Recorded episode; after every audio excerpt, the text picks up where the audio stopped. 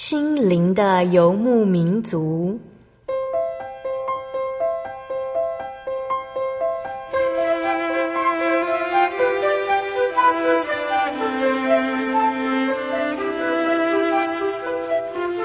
在这个谁都不管谁的后现代社会里，每个人的心灵都是游牧民族。成长的过程就是寻找的过程。每一颗漂泊的心灵，其实都在寻找生命的绿洲。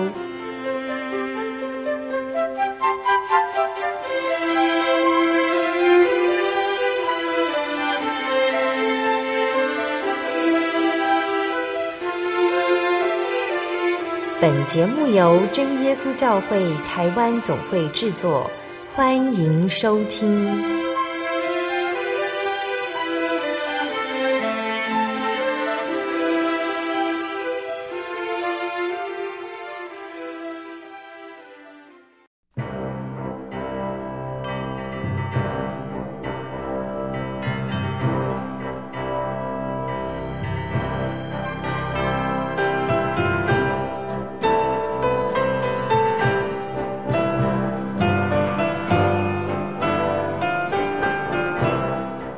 空中，心灵的游牧民族节目听众朋友们，大家平安，我是阿弗拉。在五月份这个月，我们要跟大家一起来分享的是神学生们的故事。不管是从小信主，还是长大后接触了基督教的福音，他们都在追求信仰之后，明白了生命中最重要的事情、最美好的工作，就是成为传道人，将这美好的福音。带给所有还未认识耶稣的朋友们，在阿弗拉的家中，也常常可以听闻到传道人的工作。因为阿弗拉没有跟爷爷奶奶住在一起，有时候回到乡下，听见爷爷奶奶谈论传道人的关心，阿弗拉都觉得非常的感激。在教会中，传道人像是弟兄姐妹的好朋友，代替主耶稣照顾大家的信仰，也关怀大家的生活。真的非常感谢神，让传道人们都有为主牺牲奉献的心。在今天七百零六集《小人物悲喜》，主的手引领我节目当中，我们要与目前在真耶稣教会台湾总会神学院就读一年级的李敬明神学生一起来分享他的信仰故事以及神学生的道路。在访谈之前，阿弗拉一样要跟所有听众朋友。来分享好听的诗歌，歌名是《蒙神祝福的人》，歌词是这样写的：主啊，你是我心中的依靠，你像谷中百合、沙仑的玫瑰，我仰望你那圣洁的容颜，我要一生一世住在你的殿中。主啊，你是我心中的力量，你是万古的磐石，伫立不动摇。我愿一生献上生命为你用，但愿蒙你所爱，蒙你的赐福。我要称颂你，直到永永远远。服侍就像一首美丽的诗歌，献生命为你用，如同馨香的祷告。我要一生一世高举你圣名。主啊，你是我心中的依靠。你像谷中百合、沙仑的玫瑰，我仰望你，你那圣洁的容颜，我要一生一世住在你殿中。主啊，你是我心中的力量，你是万。但是伫立不动摇，我愿一生献上生命为你用，但愿梦你所爱，梦你的祝福。我要称颂你，直到永永远远。服侍就像一首美。诗歌，献生命为你用，如同心向祷告。我要一生一世高举你生命，主啊，你是我心中的依靠，你像谷中百合沙仑的玫瑰。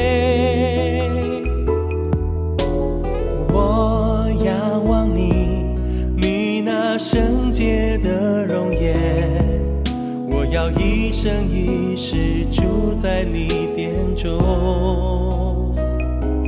主啊，你是我心中的力量，你是万古磐石，伫立不动摇。我愿一生献上生命为你用，但愿蒙你所爱，蒙你的祝福。我要称颂你，直到永永远远。服侍就像一首美丽的诗歌，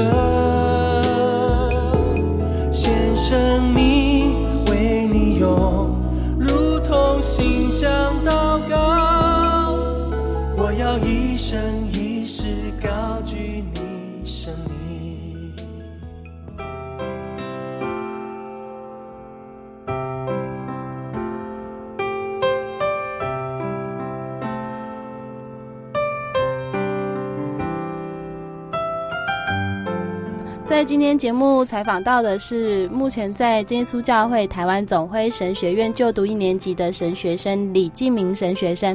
那先请李大哥跟所有听众朋友打个招呼。各位线上的朋友们，大家好，我是一年级神学生李敬明，很高兴在线上与大家来谈谈我信主以及我的入学的一个心路历程。李大哥可以跟我们介绍一下你目前在哪个教会，然后你家庭有哪些成员？我现在是属于台中的永福教会。那我现在家中家庭成员是这样，我跟我太太还有我妈妈三个人住在一起。其实李大哥是从小信主嘛？嗯，对的。那家庭的信仰过程你清楚吗？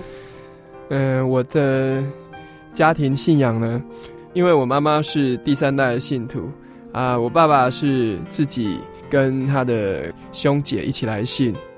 父亲之所以会来信，是因为我的祖父跟祖母，我祖母是属于屏东的长老教会的信徒。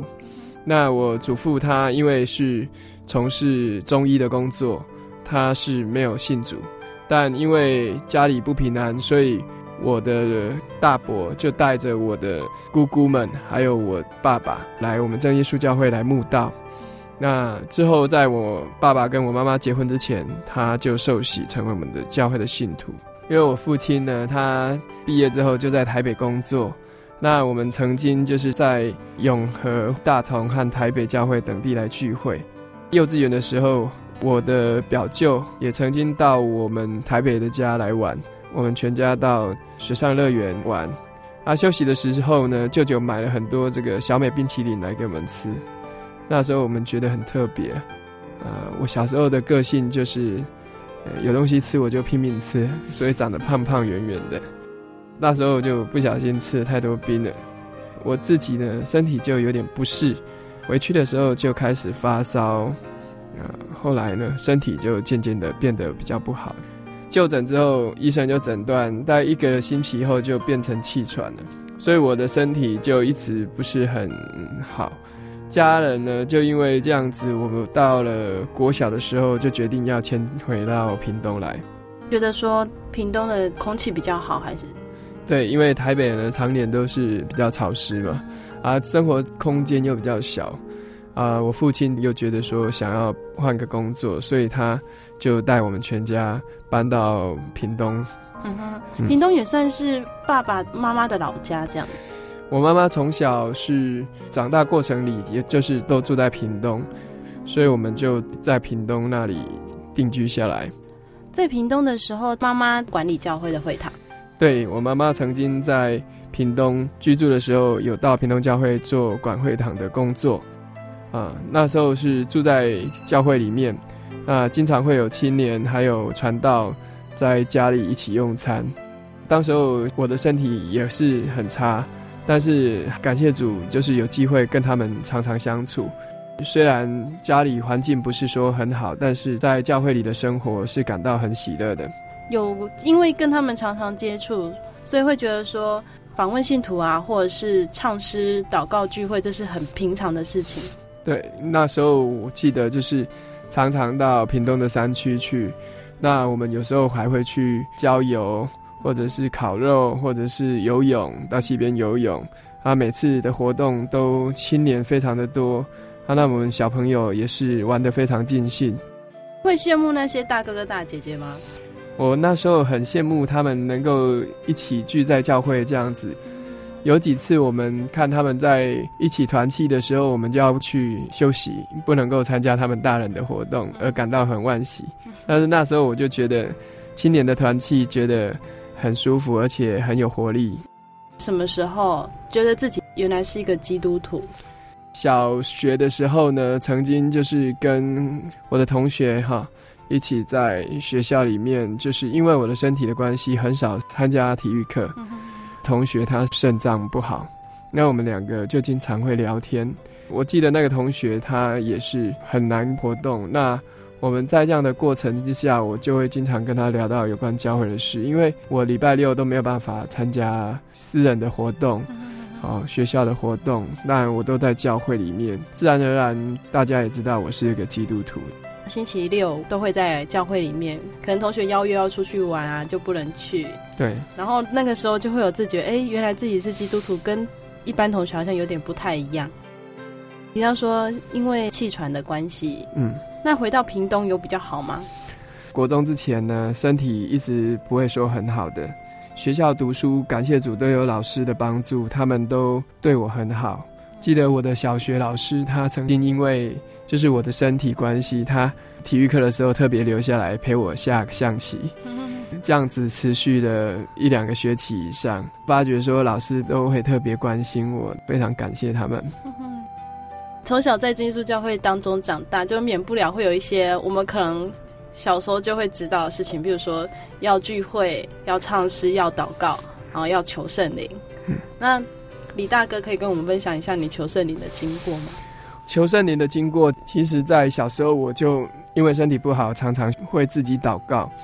我自己就是知道说，如果呃耶稣愿意的话，我的病是可以得到医治的。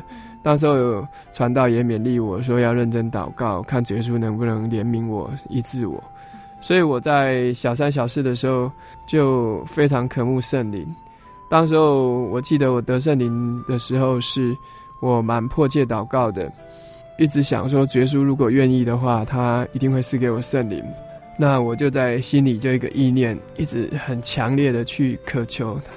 在得到圣灵之前的祷告，好几次就是蛮感动的，心里就觉得说，主啊，我一定要得到圣灵，我得到圣灵的话，我的病你才会好。这样，在那一次的祷告当中。诶，传道跟我说我有得到圣灵，而我之后在家里再认真的祷告，才自己更确定我有得到了。你很相信说得到圣灵的话，主耶稣就会医治你气喘的疾病。对，那真的医治了吗？但是却没有，因为我发觉说，好像主耶稣有特别的用意，不是因为我求到圣灵就医治我。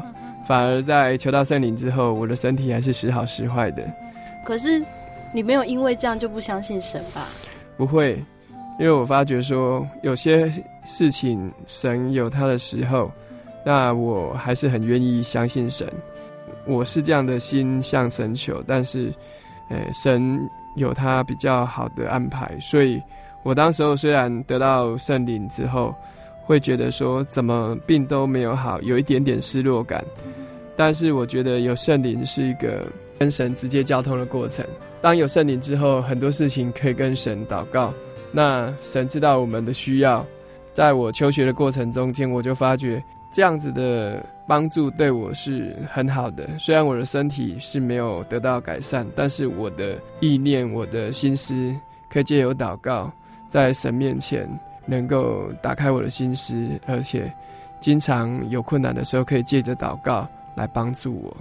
有一些朋友，他们会希望说可以得到历史的效果。这样，刚刚在李大哥的见证里面看到的是，我相信神，但是神他愿意什么时候医治我是神决定的。对。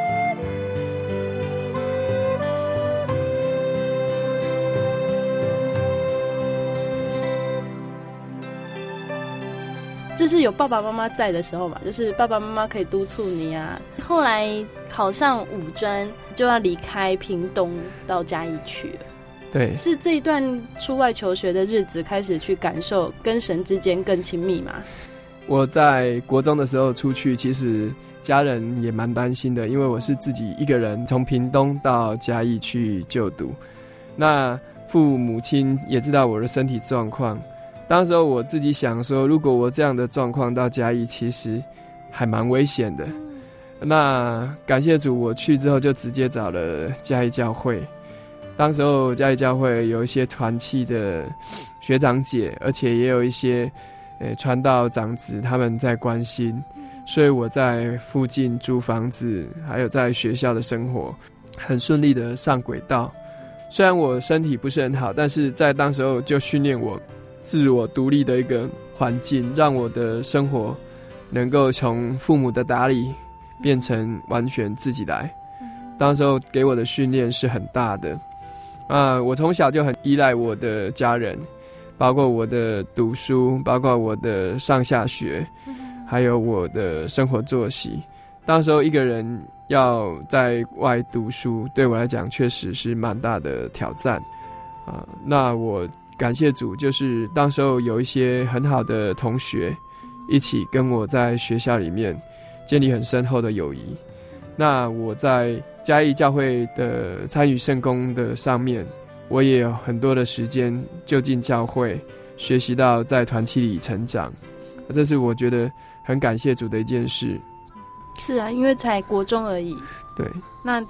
嗯，说真的，国中还是很需要爸爸妈妈在旁边照顾生活的时候，然后就要自己独自到嘉义去求学。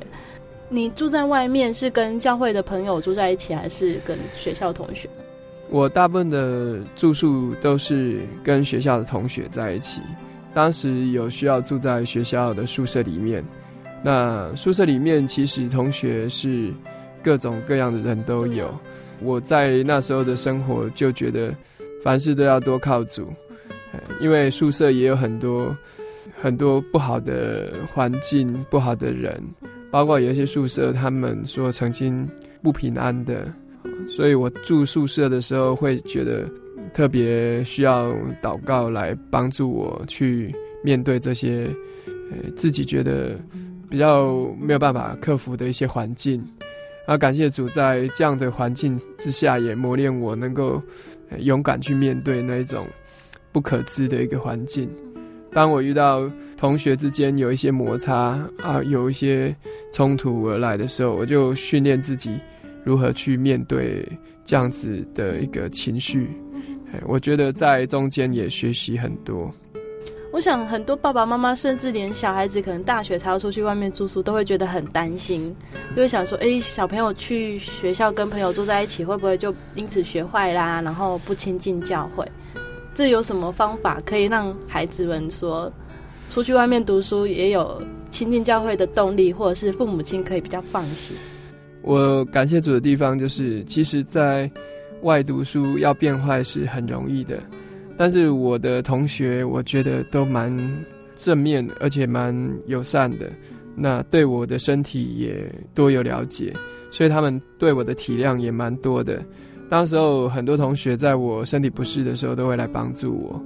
啊，也感谢主，因为这样子，我在一些不该去或不该做的一些事情上，耶稣都借由我的病痛来阻止我，让我不会呃去走入不好的一些。环境或一些做一些不好的行为，当然中间也有一些神的管教，啊、呃，使我自己也可以体会到说，神在带领我的学习上呢，呃，知道我有这样的软弱，所以让我还留着这样病痛，来帮助我在没有家人在身旁的环境之下，还能够持续的保守自己的信仰。嗯。嗯，其实，在刚刚有提到说会亲近教会，又是也算是小时候住在教会一段时间的关系，对，就觉得你没有去教会好像不太对劲这样。亲近教会的习惯，母亲一定会要求我安息日一定要到教会，平常聚会也都要到。啊，在外读书的时候，我发觉人会比较脆弱，尤其是比较孤单的环境。但是如果他的温暖是可以从教会来得到的时候，他会更愿意到教会来。所以在团契里面，如果能够给在外求学的同学更多的温暖，那就他们就更愿意来亲近教会。啊，感谢主，当我自己能够有去找教会。那教会的同龄给我的温暖也很多，所以我觉得这是一个双方面的。当父母亲愿意将孩子送出去在外读书的时候，也要帮他们找到一个适合他们的一个属灵环境。当有这个属灵环境给他们类似家的温暖的时候，他们就比较不容易在信仰上走偏了。呃，在见证里面呢，李大哥有提到一个还蛮特别的，我觉得很特别。就是神不轻看任何人祷告，为什么会有这样的想法跑出来呢？记得有一次有一个经验，就是我住宿是住在外面，当时候我有跟四个同学一起住宿，我们各自一间房间。那时候我生病是蛮严重的，就是没有办法到学校去读书了。我的同学就告诉我说：“那我需要帮你什么吗？”那、当时候已经是晚上的时间，我说我也不需要喝水，因为我不渴。那吃药的话，我现在也没有力气，也没有那个想法想要吃药。如果可以的话，你可以帮我祷告。那、同学是还没信主的同学，但是他曾经来过我们教会几次。那时候他就说：“好，这样我帮你祷告。”他就跪在我的床旁边跟我一起祷告。那时候我可能也就声音也出不来。啊！但是他很认真的帮我祷告，就感受到心中、身体上有一股暖流，就非常的平和安详，这样子很平安的感受，这样包围着我，我心里就很感动。我就发觉说，主耶稣不只会听我的祷告，连我未信主的同学，他没有圣灵，只是用一个哈利路亚赞美主耶稣的祷告来帮我祷告，主耶稣就听他的祷告。因为他来之前，我也自己祷告，但是我没有这样的感受。当他跟我一起祷告的时候，我感觉很奇妙，给我也是一个很大的激励。这个同学是你跟他传福音吗？还是他主动跟你问呢？他之前曾经有跟我一起到团契来，他也曾经跟我们一起去团契的旅游。啊，在我们接触团契的过程中间，他也不排斥，所以他跟我出入团契也好几次了。但是他自己对于信仰这件事情并不是绝对的执着，嗯，所以他那时候并不是很深刻的体验在他自己的信仰上。他替我祷告，让我感受到耶稣的能力是无所不在的。后来这个同学也信主了，有他后来有受洗的。所以如果不是遇到这个同学，你可能会觉得说，因为我们都不知道到底神会不会听还没有信主的人祷告。就会觉得说，也会有一些同学，你会跟他说，哎，你可以祷告靠神啊，但是你还是会心里面会有点疑惑，会说，哎，他没有信主，那神愿意听他祷告吗？对，在还没有这个同学的祷告经验之前，我是很怀疑，就是别人的祷告，尤其是没有信主的人祷告，有什么样的力量。在这一次的祷告经验当中，我发觉，只要我们是真心诚意的向神祷告，神都会听。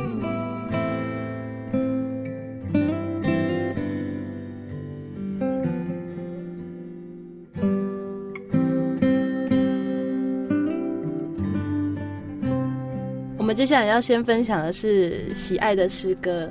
我分享一首是原住民教会的一首歌，那我觉得它的词意境很好，需要我们去奉献自己为主所用。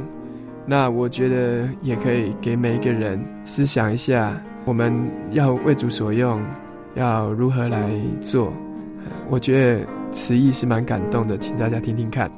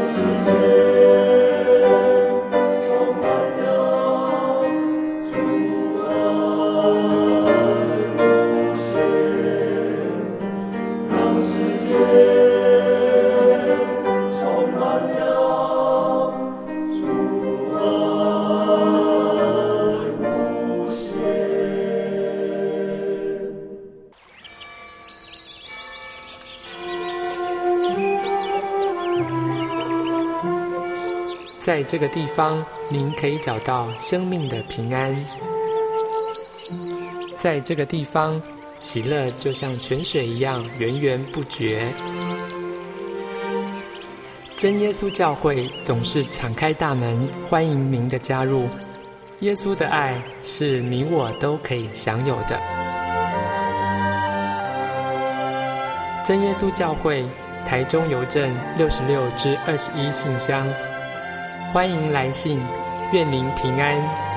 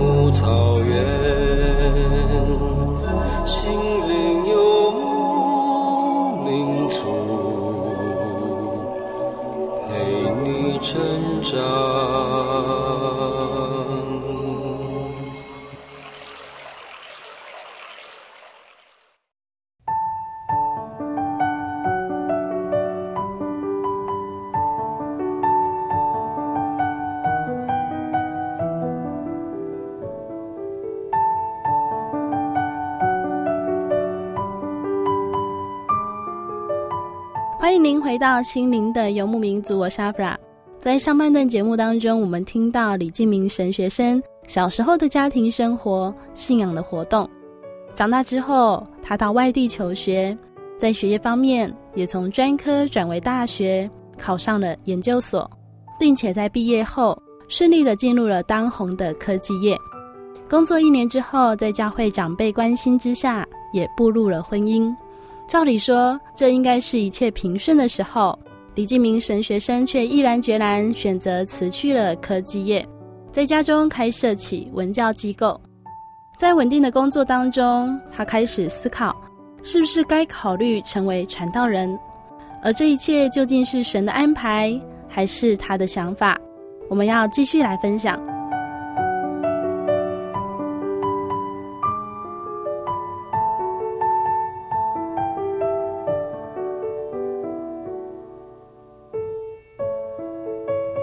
据阿弗拉所知道的，应该是在家里面开设了文教机构。为什么会有这样蛮大的转变？当我结婚以后，我到台中来工作。那在台中工作，我是在一个科技公司里面上班。嗯、呃，当时候我才渐渐的明白，因为之前的工作是不需要值班的，但在台中这工作是有时候两个礼拜或三个礼拜需要留一次夜班。这个过程里面就知道说，科技业的竞争是每时每刻都需要绷紧神经的。再就是因为我们是责任制的，以前的工作责任制，但是压力还不那么重。但是现在的责任制呢，则是时时刻刻都需要带着手机生活。我觉得要长久，似乎对我自己的身体是一个很大负荷。虽然我的身体在我读研究所之后，一直到结婚之后，就越来越好，而且身体是比较少有气喘发作的状况，但我发觉说这样的工作长久下来，对我的身体跟我以后的生活是不好的，所以我就毅然决然的觉得，在工作两年多的时候，想要转换到一个比较一般的工作。当然，高科技业的好处就是钱可以赚得比较快，也比较多，但相对的付出的时间跟代价是也蛮高的。有的是身体渐渐变差，有的是家庭的亲情会变淡，因为都没有时间陪家人。家人对于我这样的决定并不会很介意，他们觉得如果我可以找到自己兴趣的工作。虽然不带电子业，但是能够呃很稳定，而且能够适当的休息的工作是更好的。感谢主，我在一次的机会去一个文教机构，这个文教机构是因为我太太的表姐啊介绍了我太太去做，但我太太去的时候觉得说这个工作她可能没有办法，但我想我可能可以试试看的这一份文教机构的工作。做这个工作之前也是祷告很久，那在离开公司之后，我就立刻到这个文教机构来报到受训。但考试的主管告诉我，这个都需要跟小朋友，尤其是这个幼稚园的小朋友有一些互动，因为主要的学生群就是小朋友、小学的、幼稚园的。如果以男生来做这个工作是不太适合的。所以再三的要求我考虑，说如果你愿意来做的话，当然是可以。但是你确定你要做吗？因为这个工作在刚开始的薪水也不多，那又很多时候是需要跟小朋友来互动。但我自己觉得，因为有跟教会的小朋友有这样宗教教育的经验，我觉得我应该是可以试试看。于是我就报名了。那公司的内部检定跟考试能力检定上通过了，在我们受训三个月之后，就需要开始自己找学生。找学生的过程是蛮辛苦的，因为我跟我太太还没有小孩子，所以一般新老师要有学生，就是以教自己的小孩子为主。但是我需要自己到外面去找学生。感谢主，我就带着自己的一个教室的简介，还有公司的一些简章，到街上去找学生。那主耶稣就带领我，当我每天要出去的时候，我就在家祷告一下，就出去发我的资料。这样子持续一个月的过程里面，感谢主，主耶稣带领了两个学生来给我，让我从这样一点点的学生开始了我的新的工作。在这个工作当中，也经常要祷告，求耶稣来带领，让我有这个能力跟合适的智慧来指导学生，并且知道怎么样跟学生家长去互动，而了解家长跟孩子的需要，并给家长适合的建议。这样的缓缓的起步中，也渐渐稳定了我这个新的工作。所以在这个工作当中，我得到了相当稳定的生活。感谢主，就是。我在这个工作中时间是相当的多，所以我也一直在思考，我怎么样来报答觉叔赏赐给我这么多的恩典，也给我那么多的机会，在家庭生活还有工作上都不需要担心了，也没有忧虑。直到前一年，有一个以前曾经同工的一个教会的统领，他在年纪上是长我一岁左右，但在很年轻的时候。在前一年就过世了。他的离世对我来讲是相当的冲击，因为他在活着的时候，他是做了许多的圣工，并且他离世的时候似乎不是很痛苦的。那这样的过程让我开始思想，其实人总是会到一个终点，但人生呢，有可能是这个时候是你的终点，有可能是三四十年后才是你的终点，但人都没有办法明白下一刻会发生什么事，所以我自己就心里有所思的想着，如果什么时候主愿意来用我，那我可以献上我能做的，为主来做，也深深明白说，如果有这么多的恩典，那将来在天上的福气是更大的。如果为主来做工，那将来的福气是何等的大。于是我才有渐渐的想。要来神学院这条路，为主做工，有一些教会的服饰，这个也可以当做是为主做工。为什么会渐渐的去思考是要走到神学院？这个完全是献上自己所有时间的一个工作。这样的工作，我发觉说，呃，并不同于我们教会的一般的工作，因为他需要将自己真的全心全力的付出。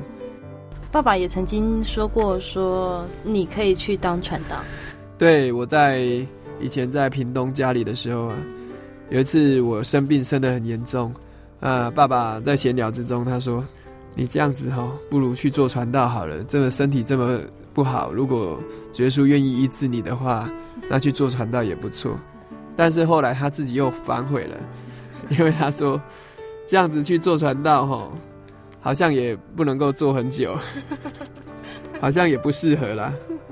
但是我心里也想说，生命真的，我的身体如果一直不好的话，那主耶稣愿意用我，当然就为主所用。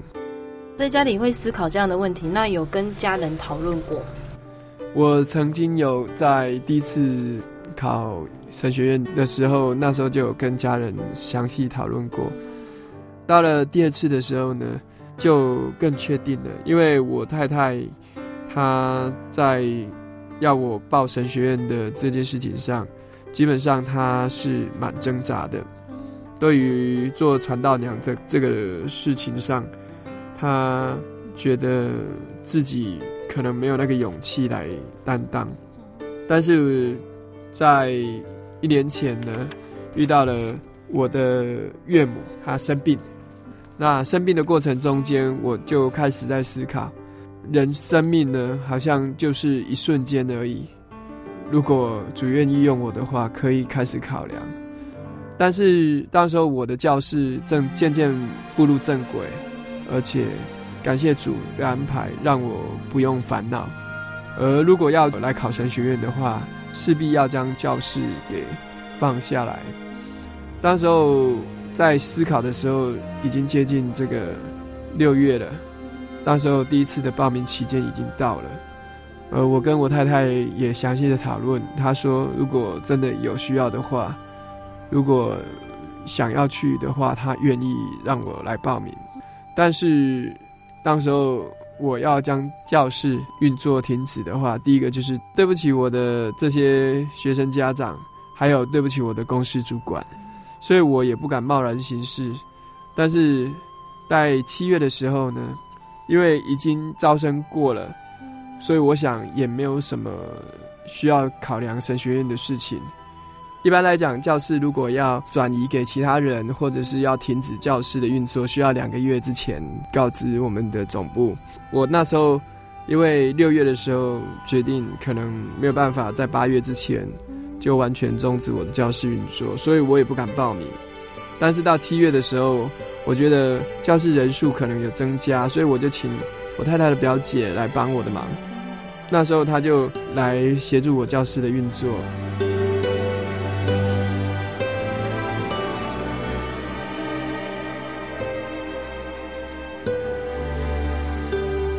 但是到了七月底八月的时候呢，突然接到一个通知，是总会要做第二次招生。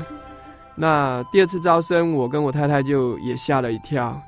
那时候刚好我太太的表姐因为她自己也有一间教室在运作，那我们两个的工作时间是错开的，所以她来协助我的教室是没有问题。当知道第二次招生要决定报名的时候，我开始考量怎么样将教室转移给表姐。呃，当时候在八月的时候，我们公司内部出现一个很特别的行政命令，就是辅导老师如果要开第二间教室，在八月以后开。他可以不用上为期半年的新教室研修课程。这个研修课程是这样，就是，呃，新开教室的这个老师，他需要在半年内每个礼拜至少要播出好几天的时间去上半天的课程。那对于有两间教室的老师来讲，他的工作量再加上他上课的时间负担是相当大的。而有这个不用上课的这个行政命令。我就也蛮惊讶的，这对我将教室交给表姐她来经营是很大的帮助。我就正式的邀请他来接我的教室。当他听到我的消息的时候，他也吓了一跳，因为他自己的教室的学生呢并没有增加，但是他们为了自己的新学生增加，祷告很久了。呃，接到我的消息，他就很高兴的接受。他可以说也是增加了一班的学生，对我们来讲都是两边都有绝数的开路，交给他来运作来讲，更是加强我的信心。他答应之后，我就把这件事情跟我的总部告知，在跟我总部的主管，就是我们当时地区的主任来谈之前，我祷告了很久。当新主管知道说我要离开现在工作岗位，交给表姐。主管因为对他也蛮认识、蛮熟悉的，他也同意我来做这样的决定。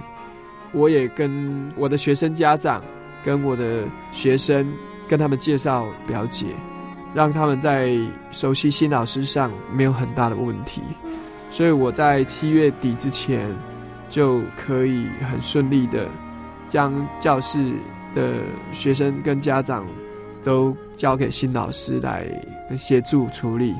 当我跟我的主管谈完的时候啊，我真的很感谢神了哈，因为我对于这件事情一直放不下心来，因为学生真的是很辛苦的跟着我两年了，而且主管也很信任我，才愿意让我来从事这份工作。对于我的离开，我也对他们感到抱歉，但是。另外一方面想，也有神的旨意，让我能够很顺利的，不辜负长官还有我的这些学生家长的期待，而且新老师对他们来讲，他们也很信任，所以我跟我的主管讲完电话之后，我的祷告是非常喜乐的，这件事情也是有感受到神的意思，这样子，就完全就是一直看到神在开路，对。所以真的就决定说要第二次招生的时候去报名了。对，要报名神学院应该也有很多审核的问题。对，在报名神学院之前呢，因为我当时候的会籍是在西台东教会，决定要报名的时间呢，已经距离截止日期前的一个星期了。所以我要报名的话，很多体检的工作，还有教会的一些审核的时间工作都很紧凑。因为我的会籍在西台中，所以我就星期二的时候回到西台中晚间聚会。那一个晚上正好也是西台中教会注目传道来领会。由于我的报名时间快要截止了，所以我就到教会问教会负责人我要报名的事情。那负责人也告诉我可以直接找传道，但是当月的西台中教会职务会已经开过了，如果要再开职务会的话。可能调动大家哎，对，可能时间是没有办法开的。于是传道说，我可以直接将我的会籍带到永福教会去报名，因为我在台中曾搬过家，那搬家的时候也就没有在西台中教会聚会，所以传道也对我比较不了解，希望我在永福教会报名。我当天呢就把我的会籍迁移到永福教会去。但永福教会的职务人员没有半个人知道我要报名这件事情，所以我也很考虑要怎么样跟这个职务人员来提起这件事。到了星期三的时候，我问了一下在教会中的亲友，他们也建议我，因为永福教会现在正在盖会堂，那似乎在这个时间点他们很忙，如果要报，是不是明年来报会比较好？但是我在当天晚上与太太讨论，太太跟我说了一句话，说今年如果你不报，以后可能没有机会了。我想说，哦，有这么严重哦？那心里也想说，有时候主耶稣的时候也超乎我们人所能想象的，但亲友的建议也不是没有道理啊，所以心里也是有点为难。到了星期四呢，我祷告了一阵子，我就打电话给 永福教会的驻牧传道，那告诉他我的意见跟我的亲戚的一些想法，啊，是不是说我明年再来报就可以的？那他立刻告诉我说：“你马上打给我们教牧负责人王光灿弟兄，请他来联络开职会，是不是能够来开会？”那我就挂电话之后，也立刻打给光灿大哥，他很惊讶说：“哦，我要报神学院。”他告诉我说，在两天后他们会因为建筑的事务会召开职务会，这个是因为教会有一些建筑的事务需要来开的一个职务会。刚好也在截止日期之前，所以他们也可以在这个时候帮我来讨论我报名的事宜。感谢主，在报名的过程中需要做一个事情，就是需要有两个执事来为我推荐，而我们永福教会刚好只有两位执事。而这两位执事在光灿大哥要求我直接打电话问他们的时候，他们都很欣然的答应我的请求，而且在当晚的这个职务人员的会议里面呢，他们就很有爱心的也帮我完成所有审核工作，整个过程似乎也超乎我想象的顺利。当我要撰写这个入学动机这个事情上呢，我心中一直思考要怎么样来撰写。但是我发觉很不简单，因为这是关乎到我要报考的一个心智动机，要很详实的写下。要写的那一天是星期二，当天呢，我也想要去剪个头发。在那天下午，当我要出门的时候，天空突然下起小雨。我想，嗯，如果要出门剪完头发回来，可能会淋雨。心情也不是很好，所以我想这样再晚一点出门好了。那我就转回来到我自己的电脑桌前，开始打出我的入学动机。结果竟然很顺利就打完了大部分的内容。我就看看窗外的天色，我觉得好像天色不错，呃，剩下一点点还没有完成而已。所以我就想，嗯，天还亮着，我想我赶快出去剪个头发。结果走到门口的时候，又下起雨来了，我又吓一跳，说：“嗯，怎么可能又下雨了？”那我就想想，是不是要全部写完才能够出门？于是我又回来到电脑桌前，将我整个入学动机都打完。这时候我才知道说，原来事情没有做完也不能离开。感谢主，这样子我就完成了许多的入学的手续。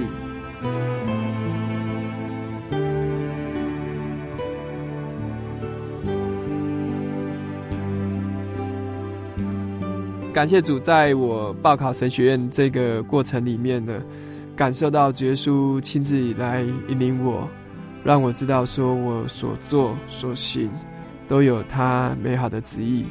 借由我这样子简短的一个分享，也希望带给所有听众知道，神在每个人身上都有他的安排。那我们只能够知道，我们今天我们每一个人在。主里面呢，主给每个人都有不同的任务跟需要他来服侍的一些工作，而我自己深深体会到，进入神学院是神赐给我很大的福气。那能够进入神学院，也代表着耶稣肯接纳我，也肯为我的将来来安排。我想能够将一生奉献在神的手上，那没有什么比这个更好的。呃，愿一切荣耀呢，都归于天父耶稣基督的圣名，直到永远，阿门。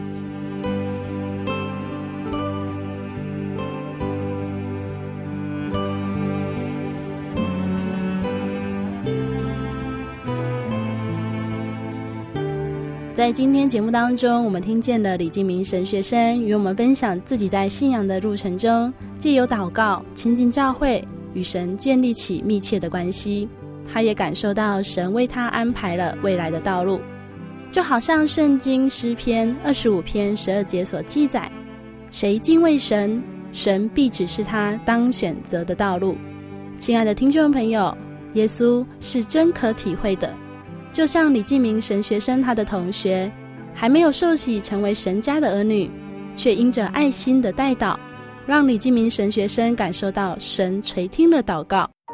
神真的不看轻人的祷告，因为所有的人都是他所造的。但愿收音机前的听众朋友也能够把握机会，来到真耶稣教会，体会信仰，看见生命的见证。如果您喜欢今天的节目，欢迎来信与我们分享。来信请寄台中邮政六十六支二十一号信箱，台中邮政六十六支二十一号信箱，传真零四二二四三六九六八。谢谢您收听今天的节目，愿主耶稣赐福给您和您的家人。我是阿弗拉，我们下周再见。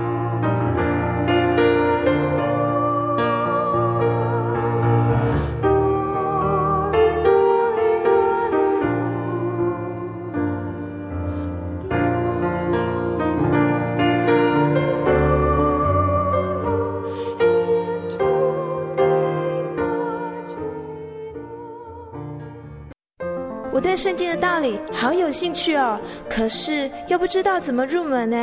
你可以参加圣经函授课程啊！真的啊？那怎么报名？只要写下姓名、电话、地址，寄到台中邮政六十六至二十一号信箱，很快的，你就会收到第一课的课程了。赶快去寄吧！嗯，圣经函授课程能循序渐进的引导您更了解耶稣基督的福音。得到生命的滋润和来自信仰的力量。本课程完全免费，欢迎来信台中邮政六十六支二十一号信箱，请注明参加函授课程。愿神祝福您。不要拜日月星星，不要拜世界伟人，不要拜一切偶像，但要拜。永活真神，我们在天上的父，愿人都尊你的名为圣，愿你的国降临，愿你的旨意行在地上，如同行在天上。我们日用的饮食，今日是给我们，免我们的债，如同我们免了人的债。不叫我们遇见试探，救我们脱离凶恶，因为国度、权柄、荣耀，全是你的，直到永远。阿门。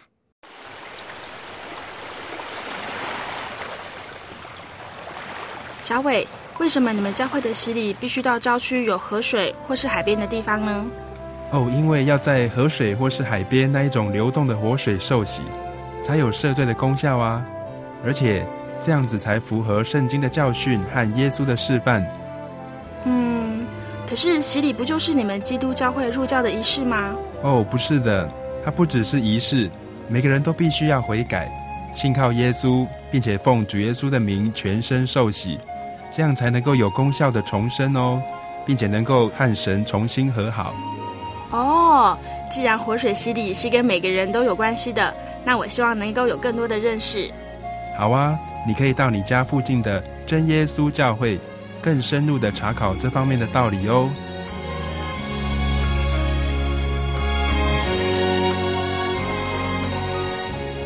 真耶稣教会随时都欢迎您一起深入的探究圣经的教义和人生的方向。愿神带领你，请洽协谈专线咨询：零四二二四五二九九五零四。二二四五二九九五，愿您平安。